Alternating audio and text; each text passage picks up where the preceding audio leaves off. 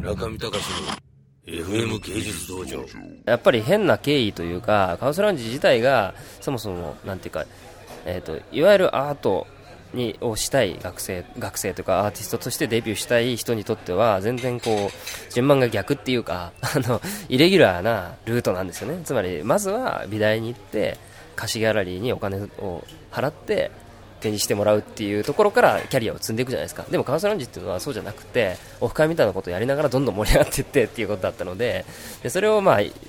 じゃあそれをギャラリーで見せたらどうなるかなっていうところで今までの蓄積をもとにキャンバスに書いてみるとかっていうようなトライアルの一つだと思いますね。つまりカウンスラウンジっていうのはギャラリーで展示するっていうのはむしろイレギュラーなんですよね。でそれ以外にもやっぱりオフ会みたいなことやらないといけないし今関西でカウンスラウンジやってるんですよ。だから僕らがセッティングとあと挨拶しに行ってある程度現場を温めて皆さん来てくださいって言えばやっぱりその書きたい人がたくさんいるので京都にも大阪にも。アーティストじゃなくても例えばツイッターでフォローしてるされてるような関係の人でもお絵かきしに来ましたっていう人がたくさんいるんですよ。だからそのために僕らがあの仕込みに行ってはい展覧会です。来てくださいって言えばわらわら集まってくる。でそういう人たちとやっぱり交流を深めてっていうのが一番大事な仕事なのでカオスランジの一番のポテンシャルっていうのはやっぱり僕もまだ知らないような人たちがカオスランジのことを見てくれていて表現の欲望を持ってそれを向けてくれるってことですよね。でそれが消えたらカオスランジもなくなると思うので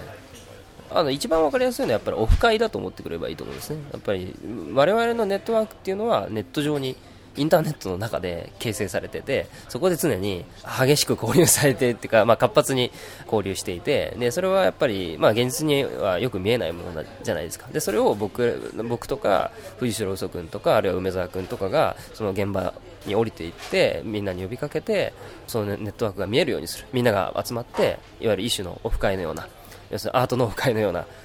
形をの場を作っていくっていうのがカウンスラウンジの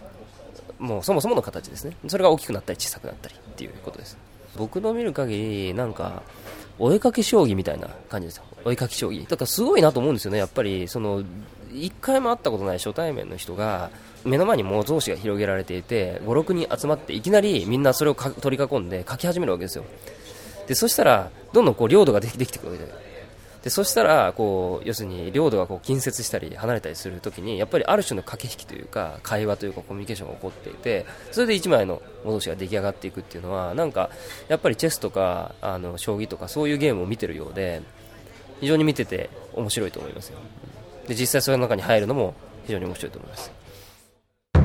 中見隆の FM 芸術道場。